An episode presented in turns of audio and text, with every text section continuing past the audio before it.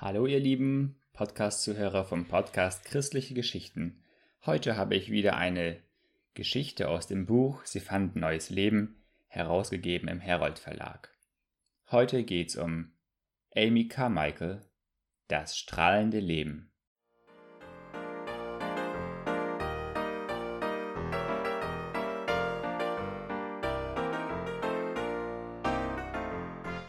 Amy Carmichael begegnete dem auferstandenen Herrn zuerst auf den Straßen von Belfast. Sie war damals noch ein junges Mädchen. Und diese Begegnung kam ganz plötzlich und unerwartet. In Gold Court, dem autobiografischen Bericht über ihr Leben und den Bau des christlichen Heims für Mädchen und Jungen in Donavur in Südindien, erzählt sie von dieser Begegnung die für ihr Leben so, so bedeutsam war, wie die Offenbarung des Herrn Jesus für Saul von Tarsus auf dem Wege nach Damaskus. Es war ein trüber Sonntagmorgen in Belfast. Ich befand mich mit der Mutter und meinen Brüdern und Schwestern auf dem Heimweg von der Kirche. Da begegneten wir einer armselig aussehenden alten Frau, die ein schweres Bündel trug. Wir hatten am Sonntag im presbyterianischen Belfast noch nie so etwas gesehen und von plötzlichem Mitleid bewegt, nahmen meine beiden Brüder und ich ihr das Bündel ab, griffen ihr unter die Arme und führten sie die Straße entlang. Wir mussten an all den ehrenwerten Leuten vorbei, die sich wie wir auf dem Weg nach Hause befanden. Das waren abscheuliche Minuten. Wir Geschwister waren durchaus keine begeisterten Christen und taten so etwas sehr ungern. Während wir so dahinschritten, wurden wir nicht nur über und über rot, sondern schämten uns auch bis ins Herz hinein. Ein feuchter Wind blies uns entgegen und fuhr in die zerlumpten Kleider der armen alten Frau, in die wir uns immer wieder unglücklich verfingen. Aber als wir gerade an einer Quelle vorbeikamen, die man vor kurzem neben dem Weg eingefasst hatte, war es mir, als hörte ich plötzlich mitten durch den grauen Nebel das gewaltige Wort. Wenn aber jemand auf diesen Grund baut Gold, Silber, edle Steine, Holz, Heu, Stroh, so wird eines jeglichen Werk offenbar werden. Der Tag wird's klar machen, denn mit Feuer wird er sich offenbaren. Und welcherlei eines jeglichen Werk sei, wird das Feuer bewähren. Wird jemandes Werk bleiben? Wird jemandes Werk bleiben? Ich wandte mich nach der Stimme um, die ich gehört hatte. Aber ich sah nur die Quelle, die schmutzige Straße, die Leute mit ihren höflichen, erstaunten Gesichtern, sonst nichts. So heimlich wie das Wort gekommen war, war es wieder gegangen, und alles umher war unverändert. Wir gingen weiter.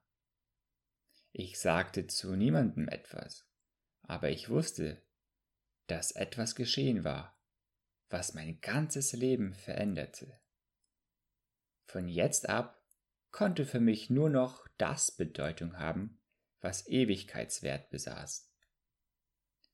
An diesem Nachmittag schloss sich die 18-jährige Amy in ihr Zimmer ein, betete zu Gott und entschied sich endgültig für ihren zukünftigen Lebensweg.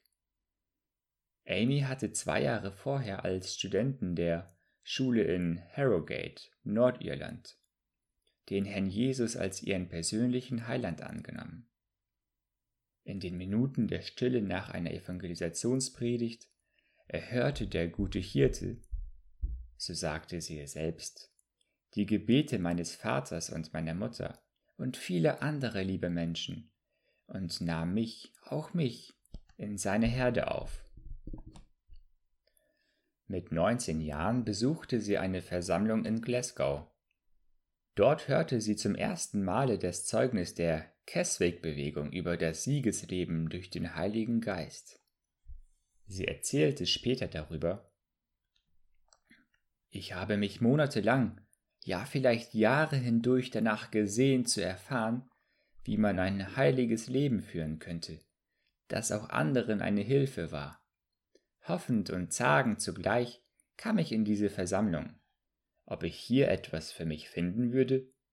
Ich erinnere mich nicht, während einer der beiden Ansprachen irgendetwas, etwa meine Schuld, gefühlt zu haben.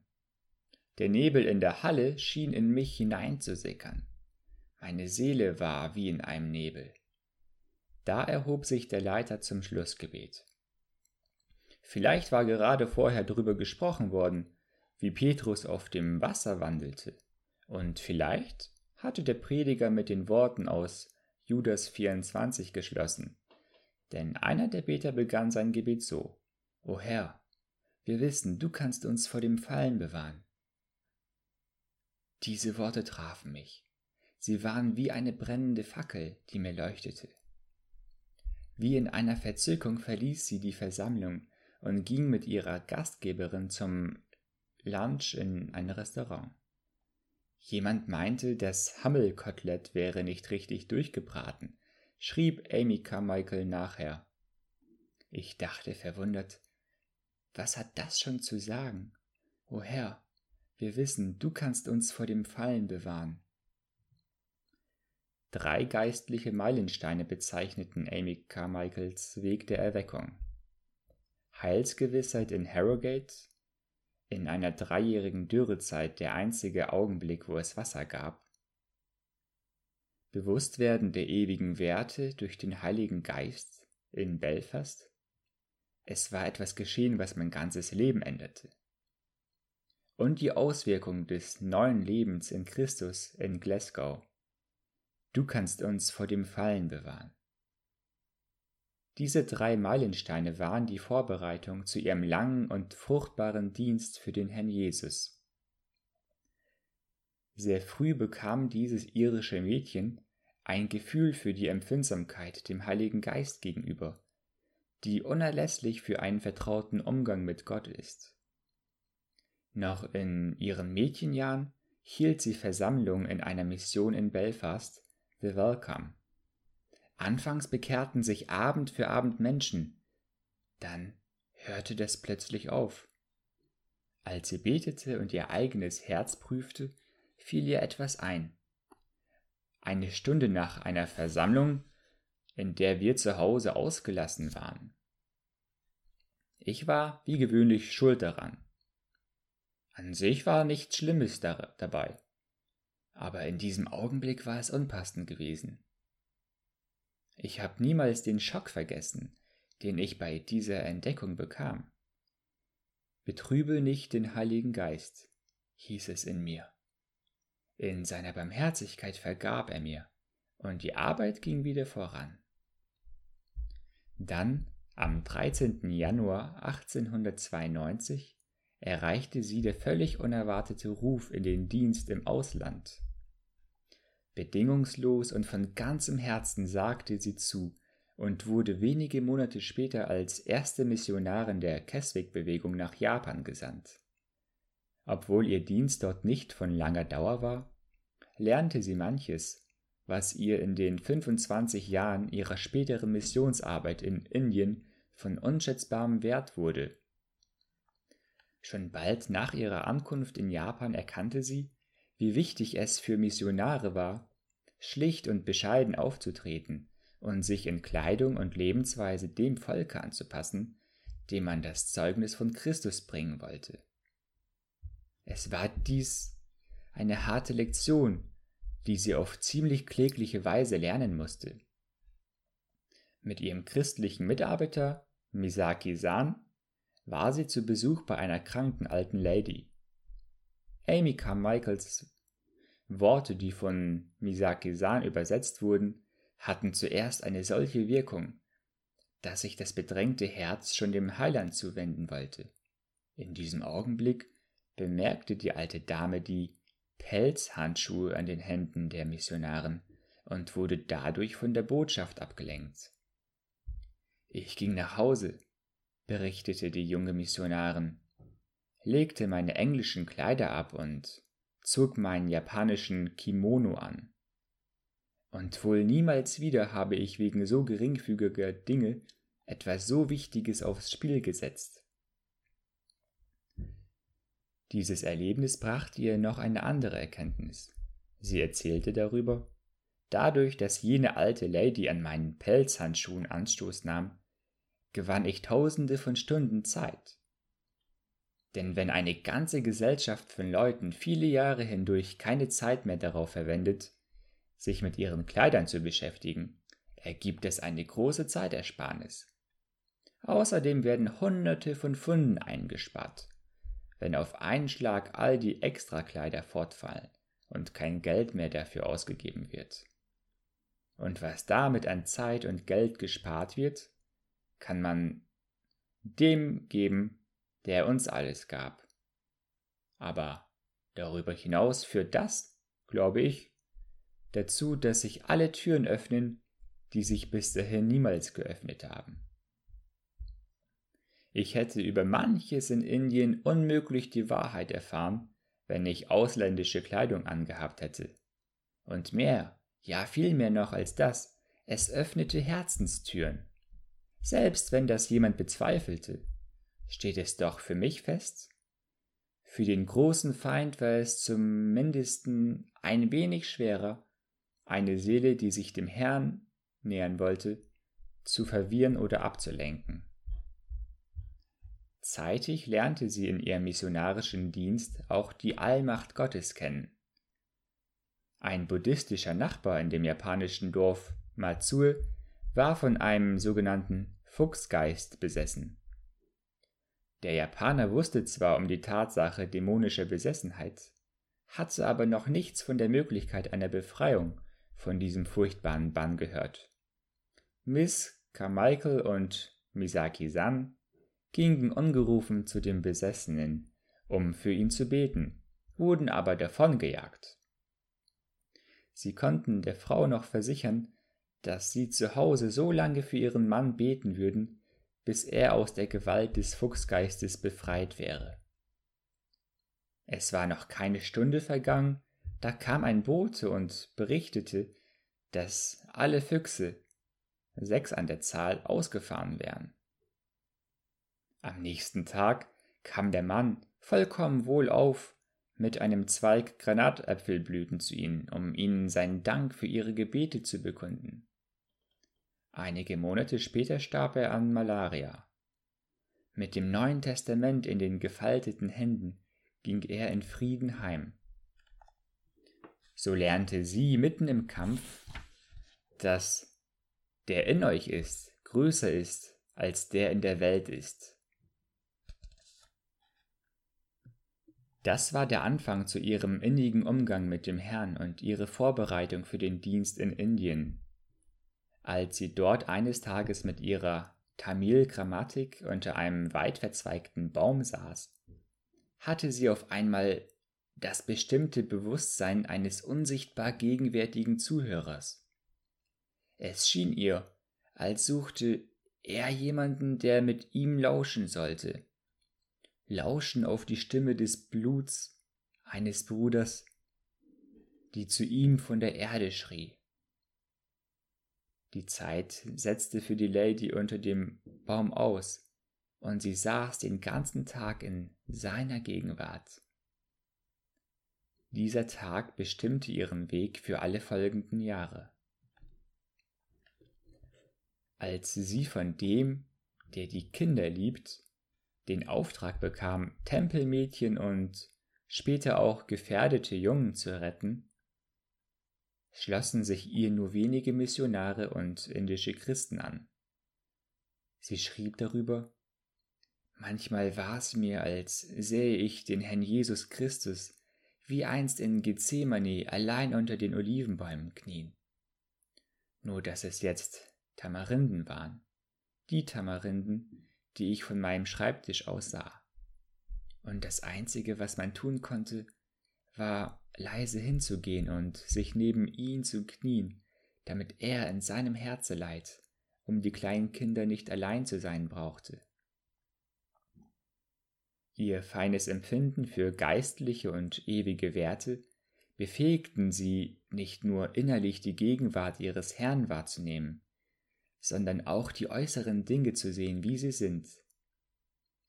Die Veröffentlichung eines Buches im Jahre 1903 mit dem Titel Things as They Are, Dinge wie sie sind, verursachte in Indien und auch in England so ungeheures Aufsehen, dass ein Komitee auf dem Missionsfeld erschien und sie bat, nach England zurückzukehren. Sie erlebte es jedoch, dass der Herr der Ernte alles zu ihren Gunsten lenkte. Der Heilige Geist hatte ihr die wundervolle Gabe geschenkt, Menschen dahin zu führen, dass sie dem treuen Gott vertrauten. Als der Erste Weltkrieg auch über das Werk in Donavur große Not und Unsicherheit brachte, gab es manche Gelegenheit für sie, den Kindern zu einem schlichten, innigen Glauben an Gott zu verhelfen. In ihrem Tagebuch von 1915 lesen wir 26. Oktober. Jätete mit Kindern auf dem Feld. Erzählte ihnen, dass wir Geld brauchten. Ein neuer Gedanke für sie. Setzte den älteren Mädchen ein wenig auseinander, was unsere Arbeit für einen Sinn hat und was für Pflichten und Aufgaben Gott gegenüber damit verbunden sind. Schließlich alle dazu gebracht, heute am Festtag zu jäten. Mädchen davon begeistert, Kinder sehr lieb und gut. Im stillen um ein Zeichen gebetet, dass der Vater im Himmel sich darüber freute. Er wird es sicher schicken. 7, 27. Oktober heute Brief bekommen und 50 Dollar von einem Freund von Irene Streeter. Er hat das Geld von ihrem Bruder, der Soldat ist, erhalten. Wir alle priesen Gott im Schatten einer Kaktushecke. Es kam auch noch von anderer Seite Geld. Alles mit einer Postsendung. Mehr als sonst in vielen Monaten zusammen. Alle freuten sich sehr, waren aber auch von Ehrfurcht ergriffen. Das geisterfüllte Leben wirkt sich in der Praxis aus. Amy Carmichael hat es erlebt. Bei den Problemen, die ihre führende Stellung mit sich brachte, lernte sie beten, vertrauen, gehorchen und nicht zurückschauen. Wenn Entscheidungen getroffen werden müssen, schaue nicht zurück und frage nicht, was ich etwa getan haben würde. Blicke auf, und unser Herr und Meister wird dir Licht darüber schenken, was du tun sollst. Es mag sein, dass Entscheidungen getroffen werden müssen, die den Charakter der Arbeit zu verändern scheinen. Aber wenn die Grundprinzipien, die uns von Anfang an geleitet haben, festgehalten werden, wird es keine wirkliche Veränderung sein. Der Fluss mag in einem neuen Bett fließen, aber es wird derselbe Fluss bleiben wenn du an dem Entschluss festhältst, dass Christus in allen Dingen als der Herr den Vorrang haben soll. Wenn du seinen Willen, seinen Ruhm und seine Ehre über alles stellst, und wenn du in seiner Liebe bleibst und die anderen liebst, wie er dich geliebt hat, dann wird alles gut sein, ewig gut. Amy Carmichael hatte ein Herz, das immer sang, Ihr gefühlvolles, künstlerisches und strahlendes Wesen zeigt sich in ihrem schriftstellerischen Werk. Es gibt wenige Schriftsteller in unseren Tagen, die wie Amy Carmichael von Donavour die Gabe der Dichtkunst und Erzählkunst besitzen. Wenn was ihr Herz bei Glaubensprüfungen empfand und wie es auf die Treue Gottes, die ihr immer wieder zum Sieg verhalf, antwortete, das hat sie in ihren Gedichten niedergeschrieben, die auf der ganzen Welt immer wieder veröffentlicht wurden. Und was sollen wir über ihre Bücher sagen? Bücher wie Things as They Are, Dinge wie sie sind, Meal in a Barrel, das Mehl im Kart, Gold Cord, goldenes Band und Though the Mountains Shake, ob Berge weichen, um nur ein paar von ihnen zu nennen. In Gold Court erzählt Amy Carmichael von einer Wanderung, die ein paar glückliche Indianerkinder an einem heißen Septembertag bis zu einer entfernten Quelle unternahmen. Sie wollten feststellen, wo der Gebirgsfluss, an dem sie wohnten, entspringt. Und sie glaubten, es wäre leicht für sie, einfach dem Flussbett aufwärts zu folgen, bis sie die immer sprudelnde Quelle gefunden hätten. Lange und mit großer Mühe mussten sie sich durch die sumpfigen Waldniederungen den Weg bahnen, wo sie winzige Tierfährten und auch die Spur eines Tigers entdeckten. Die Kinder waren ganz entzückt von den zauberhaften Wasserfällen, den Teichen und Höhlen, den wunderbaren großen Fahnen und Moospolstern. Aber die Quelle fanden sie nicht. Gerade dort, wo die Ufer zu steil und von undurchdringlichem Gestrüpp bestanden waren, war ein großer mit Orchideen bewachsener Baum umgestürzt und versperrte den Weg.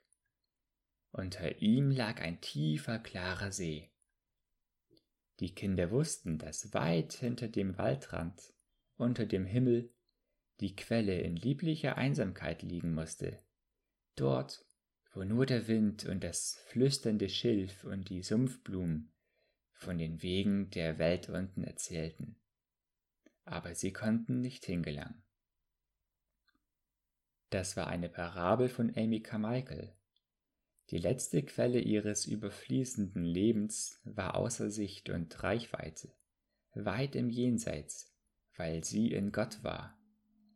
Der See, aus dem ihr Leben Kraft schöpfte, war der Herr Jesus, dem sie auf Belfads regnerischen Straßen begegnet war, als ihr die Worte Wird jemandes Werk bleiben zugerufen wurden, die ihr ganzes Leben veränderten.